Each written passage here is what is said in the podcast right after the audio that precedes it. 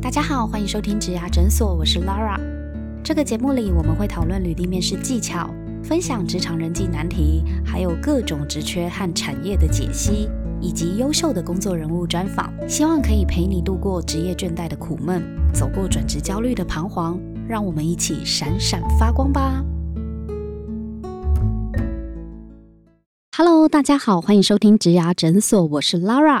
今天我有另外一位主持伙伴，跟大家介绍一下我的伙伴宝拉。Hello，大家好，我是宝拉。宝拉，你知道 HR 平均花多久时间看一份履历来决定他要不要继续看下去吗？我这边有几个资料啊，其实，在呃一零四人力银行在二零一五年的时候做过一份研究，哈，那个时候的数字是有一百三十八秒。那隔年的时候呢，又再做了一次，好，二零一六年我们得到答案是一百四十秒。那不管是一百三十八或一百四十，其实大概都不到两分半的时间，很短呢。那其实，在同一个时间里面，我们又看到了国外的研究。哇，这个数字让我们觉得更惊讶。人资平均看一份履历只有六秒钟，六秒钟，我不敢相信。六秒钟是看什么？对啊，他六秒就决定这份履历要不要继续看下去哦。对，我觉得六秒好像感觉真的是快速了一点。为什么会出现这种秒杀的状态？嗯，所以我们今天呢就想邀请到两位在招募的经验非常丰富的这个人资伙伴，让他们来跟我们分享。他们看履历到底看到了哪些重点？那什么样的情况会出现秒杀？没错，而且啊，因为人资他浏览履历其实是很快速的，六秒就要决定我有没有要再继续往下看。所以啊，如果你没有在这个时间点内，不管是六秒还是两分半啦，就是你没有让 HR 看出你的亮点到底在哪里的话，那你的履历基本上就是被晾在一边了。所以，让我们先来欢迎我们第一位的来宾。明台产物保险招募的负责人 Olivia。Hello，Olivia。嗨，大家好，我是 Olivia。呃，我之前的招募经验大概就是从月薪三万块的台币到美金三十万台币的这个招募经验，确实看履历的经验是也是不敢说非常丰富啦，但稍微有一点。那等一下跟大家一起做分享。好，我们谢谢 Olivia，今天也是要来请教一下，以你的角度，到底是怎么样来筛选我们的履历的？哇，好精彩！从三万都三十万美金哦都有的这个，呃，相信应该阅人无数哈。那第二位来宾呢，我们来欢迎是台达电的台湾区招募主管 Jason。Hello，大家好，我是 Jason。那今天很高兴来到这边。主要其实现在在台达店呢，我大概是负责中高阶主管的招募，所以大概其实如刚刚 Olivia 提到的，啊，好几百万、上千万等等的这些呃职缺的招募，大概也都有一些经验。那当然新鲜人这一块，其实我们也是蛮有经验，因为台达店毕竟一年在台湾大概要找一千五百位。左右的一个人，那其中有百分之四十是这个新鲜人嘛，嗯，所以其实这一块我们也有一些经验，或许今天可以来跟各位做一些分享。我们今天真的邀请到两位身经百战、经验丰富的人资哦，来跟我们分享如何在短暂的几秒钟之内就来打造有亮点的黄金履历呢？那当然呢，我们今天这一集呢，同时也邀请到我们的第三位来宾，就是我们的新鲜人代表 Joy 来跟我们一起互动。到底新鲜人在准备履历的时候，可能会遇到哪些瓶颈或哪些困扰呢？让我们。欢迎 Joy，Hello Joy，嗨，大家好，我是 Joy，就是刚刚大家说的新鲜人代表，最新鲜那种，今年六月准备要毕业了。那我现在是在念正大四年级工行系的，呃，我今天可是准备了一大堆问题要来问问人资 各位人资们。真的是热腾腾刚出炉的毕业生。好啊，那今天我们就是要来解答各位新鲜人可能平常在准备履历的时候就遇到的困扰。那首先呢，我们先直接来破题好了，想请教一下 Olivia 跟 Jason 哦，就是你们在阅人无数的经验里面啊，通常新鲜人在求职的时候，履历他们可能会常犯的一些错误或者是记有没有什么样的你们印象最深刻的哪一些点？真的不要再犯了，可以跟我们分享一下吗？呃，我先举一个例子来说好了，就是比较像是那种期望工作跟应征工作不一样。我曾经有收过一个履历，他就是呃，履历里面明确了他要写他想加入 LV 这间公司，但是他来应征我们公司的行政人员。我们公司名台嘛，嗯，就这么明显的一个工作，我觉得你就是在跟我开玩笑。他真的不是丢错履历吗？你收到很多人都是这样，是不是乱丢吗？这么明显的错误。其实不多，但是小错误是非常多的。比如说，他有呃，他想他本来就是希望做行政工作，然后他来做业务，这个是非常非常多。或是他是做呃过去的背景，比如说工行好了，嗯，然后完全没有行销经验，他也没有写说他对行销感兴趣。他说我想做行销，嗯那我就想为什么呢？看这个履历看很久，就一头雾水，对不对？对，这是乱投。就只是乱投，所以乱投有可能是呃公司投错，他是投某家公司，然后投到了你们公司，或是职务上面的不对等，太不尊重了，这真的会让人家 感觉很差哎，就很像乱枪打鸟啊！除非你这真的是史上稀缺，你的证照就是精算师一证难求，那我觉得没关系，你所有的错误。我都可以忍，我只要你的证照就好了。对，就是除了这个以外，我觉得就你至少要尊重一下你要加入的这间公司。嗯，对。那第二个，我觉得新鲜人常见到那个履历的问题，就是没有放照片，没有放照片。因为我呃一天大概可以收到上百封的履历，那同一个职位，我可能面试了二十个人，那面试周期可能都到两个礼拜了。那我怎么知道你是谁？我回头过来看，说这二十个人面完以后，我想要邀谁？如果你没有放照片，我可能没有办法回忆你。也是哦，对哦，就增加 HR 的记忆点这样。哦，对的，哦，就一定要联想。我之前在网络上做功课的时候，也有看到这一点，就是我有看到有人说，哦，照片不一定要放，然后有些人说照片一定要放，这是我那时候就比较困惑一点。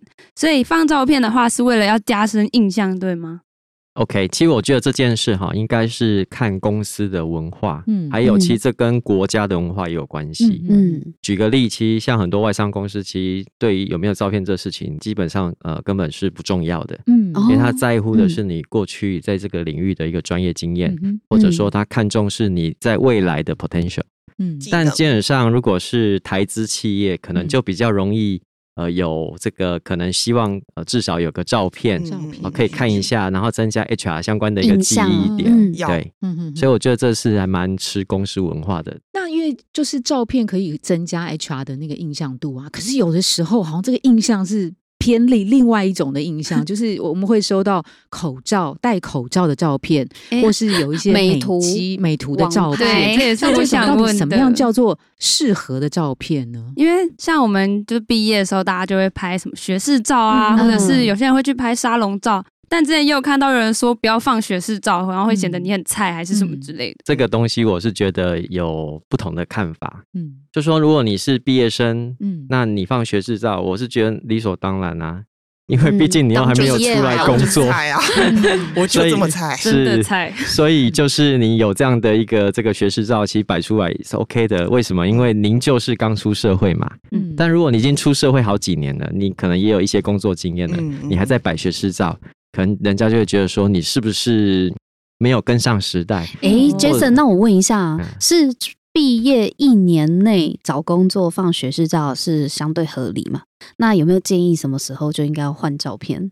其实这种东西坦白说没有一个标准的答案。嗯好，那但是基本上大概我们常看到就是可能例如。毕业这个一两年内，你可能还放学士照，嗯，可能代表你还是个刚出社会的新鲜人，Junior，我们是觉得还 OK，OK。可是啊，学士照其实大家穿上制服，戴上方帽，也看起来蛮像的。啊如果是说大学生在教室里面有一些简报，或是参加一些活动的那种照片，简报照是不是也适合呢？呃，我以一零四，因为一零四现在有比较克制的那种个性化的履历，嗯，那呃，我会建议。放学士照，但是要脱帽哦。然后你的背景你可以放简报的照片，因为显示其实你是有上台经验的。嗯，或甚至你可能在简报上，呃，就会秀出这个简报的专题是什么。我觉得这个部分其实是有加分的，即包含到你的个人照片是专业的，然后你的生活照片，所以其实我们可以更能够联想到你这个人是怎么样的人。所以履历放照片不只可以放大头照，还可以放一些额外的照片在履历上吗？局限在你的履历版面设计要好，嗯，对，因为如果都是放照片的话，除非你要应征的是主持啊、PG 啊、model 等等的，那可能他会比较重视的是外在的一个观感形象，嗯，对。所以在放照片的部分，主要还是要呈现这个人良好的印象，让 HR 为你加分，这才是主要的目的了。倒不是说就是呃放照片是不是要以貌取人啊，或什么的？我觉得这不是重点。对，这也跟刚刚有讲嘛，相貌平权，这也跟你长得好看不好看没有关系。但是我们要应征，就是要用尽办法。让 HR 对我们的印象分数是一分一分往上加的嘛？嗯，对，所以呃，如果说新鲜人的话，是不是呃可以为自己加分的，我们就尽量去做到。但是除此之外啊，刚刚有 Olivia 是讲到说，哎，没有照片，好像对于 HR 来讲，你就比较不容易被记住。那还有没有像哪一些点也是你觉得很嗯汤的？自传的部分可能就会比较多错别字。或分段，它格式没有那么好阅读，其实我们就会觉得这个求职者很不仔细哦。这个有错字，嗯，而且履历其实是唯一能展现你的地方了，你都这么的不尊重自己，那为什么我要邀请你？所以错字也是大扣分，没塞没塞，或是资讯错误。那 Jason 这里呢？你看过的履历，其实大概呼应 Olivia 刚说的啦，哈，例如很明显的错字，或者是你的资讯其实是过时的。啊，举个例，其实你已经毕业了，嗯，那你上面的这个显示是还在学中。那这样我如我如何去确认你到底能不能来我们公司上班？他忘了改，对不对？忘了改，对对。好像这一种，我们就会 double check 一下。就要不要看一下你的履历？等下回去马上检查一下。可是你现在是在学中没有？我怕我哎，有哪个工作其实已经结束了没写到这样？可是在学中，其实你我会建议是直接可以写你预期毕业的时间。就不要写在学中而已。对你直接写预期毕业的时间，因为这样我们会知道哦，如果邀请你的话，你什么时候可以上班？嗯，了解了解。再来就是说，有一些履历其实看起来就是像流水账哦，没有重点。嗯，那其实透过这样，我们就可以知道，可能你的归纳分析能力，或是做一些重点摘要能力，可能不是那么好。哦，这个可能某种程度是比较扣分的一个状况。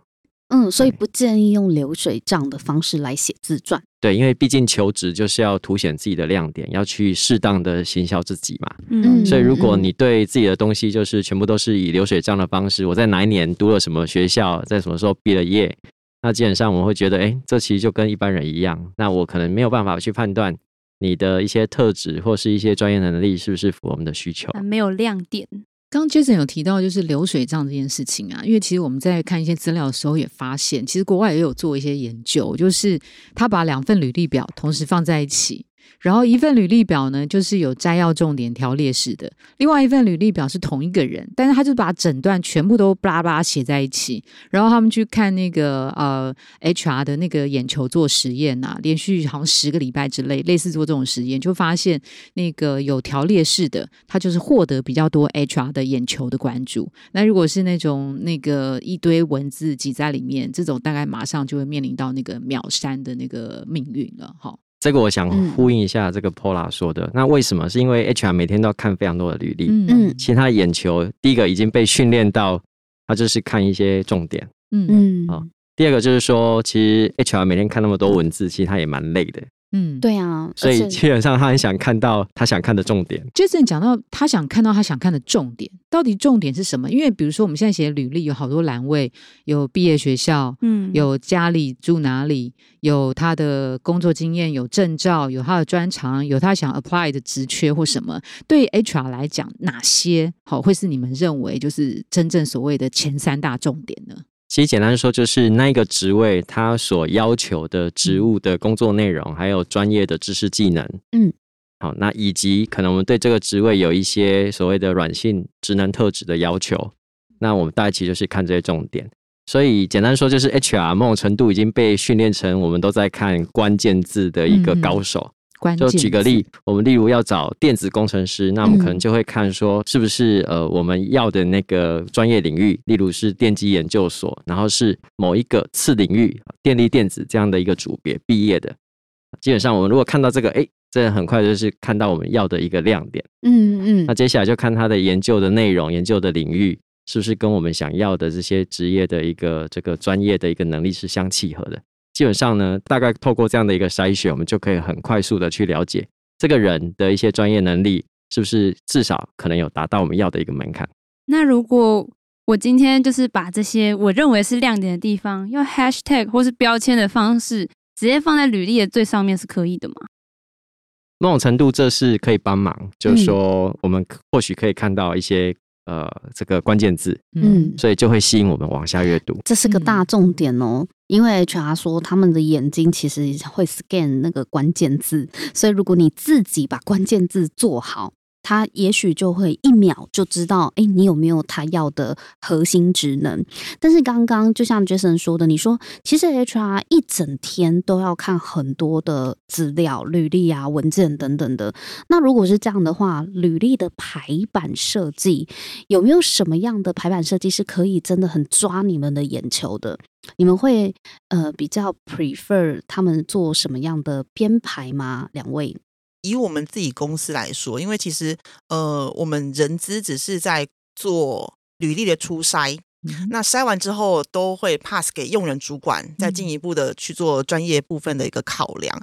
所以呃，如果你的履历是一零四的制式格式，嗯，对我们来说比较友善，因为我一个人是对八十个主管，然后甚至他的组长又有一百六十位，那等于。他如果来一个克制履历，我还要跟他讲哦，这个履历你该怎么看？然后他的 逻辑是什么？对，然后又会有主管轮替的一个一个状况，所以其实呃，我不愿意花这么多的时间去看一份履历。所以如果是制式的履历，其实对我们来说比较友善，对，但是也会觉得。呃，某些职位，比如说他做行销的，嗯，他在一零四最下面其实有附件附档，嗯，然后他自己再摆上他个人的履历或个人的作品的嘛，我蛮加分的，可以展现自己的行销能力的方式。对对对，Olivia 讲到那个呃，制式履历啊，因为以往比较常会看到就是克制化履历这件事情，那那可不可以请 Olivia 讲一下，就什么样的公司，什么样协同的公司？什么样的职务哦，它可能也许比较适合所谓的知识化履历。什么样另一端光谱的另一端，它比较适合的是克制化、活泼一点，甚至影音履历都好。大概是哪些分类可以给那个求职朋友参考吗？我觉得这个很没有办法统一回答，说什么样的公司，大公司、小公司喜欢或是习惯。嗯，因为确实有小公司，它就是喜欢看你写。履历自传写的像一本 Bible 一样，嗯，但也也也有些主管，他本来就是讲求效率精准，他就是要一页式履历，小公司一页式履历而已。对，所以其实对于各行各业来说，各种履历都有可能。但是其实我们在看履历，除了是看你的一个字基本的资料之外，我们是透过这个履历了解你这个人是什么样的人。比如说你会用精简的格式，那我会。猜想你这个人可能对于归纳、整理、总结擅长，你知道你自己亮点在哪里。那如果你呃写的像 Bible 一样，那我可能呃稍微看一下会觉得哦，那你对于陈述性文句、对于条理这个部分可能比较擅长。其实各式各样，我们是透过履历判断你这个人到底是怎么样的人。求职者端都没办法知道谁。什么样个性的用人主管看了，或是人资主管看了他的嘛？那那这个时候他们应该怎么样做？呃，最保本的方式是制式化的一份，然后附件上他们克制化的履历嘛？这样是比较保险一点的吗？我觉得这个问题或许可以从 HR 的工作这一段来做分析，就是说，我们来想，就 HR 如何去收接触到或收到履历。其实绝大多数的 HR 在台湾，大部分都是靠所谓的呃人力银行。是，举个例，就是像一零四人力银行这样的一个管道去收到履历。嗯，这会是他的接触的第一接触点。嗯，对。所以第一眼基本上就像刚刚 Olivia 说的，至少你要有一个基本合格的一个东西出来，制式的。对。那当然，你个人有一些特质特色，或是你想要呃呈现个人不一样的地方，你有一些个人制式化的一个 resume。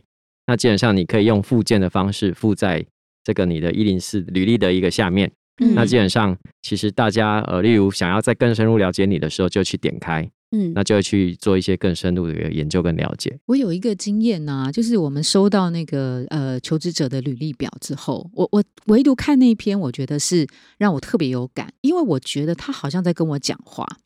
他把我们的知识化的履历表，他不像在写文章，他像在写现代诗、写散文。他的该有的留白，他留白了，而且我我感觉他在跟我讲话，而不是我在看一百封履历当中的其中一份。为什么你感觉他在跟你讲话？因为他是客，他是用制式的这个履历表，但是他讲的对象就是针对这家公司的这个用人主管。他用第一人称吗？他就是像在写信、写 email。我今天想要应征这个工作，因为我看到了这家公司给我什么样的想象，而我呢，过去工作经验有什么什么什么，我相信我是可以有这样子的能力跟条件，什么什么的。那因为一般都会看到说我过去呃。成长的背景啊，工作的背景，贵公司啊什么的，就会用比较制式的那个口语。我们甚至现在还真的看得到家庭简介的介绍履历表，这种是非常多。你说我我爸我妈妈是家管这种的吗？会交代我家在花莲，山明水秀，虽使得我的这个心性性格特别好，类似像这种都有。这个就是我们称为流 流水流水账的履历。那就是上网做一下功课就可以知道，不用写这些东西。他就是没有做功课。嗯，所以其实那个第几人称的口吻也是会改变雇主对你的印象，或人资在看履历的感觉。我觉得会，因为他至少会跳出来，用不用或是约不约来面试，我觉得这是第另外一件事情。但是你会觉得这张履历表在众多当中它是被凸显的，你会注意到它，所以也可以在制式的履历表里面展现自我。那我也想补充一个，就是引用第三方的评价这个部分，我觉得蛮加分的。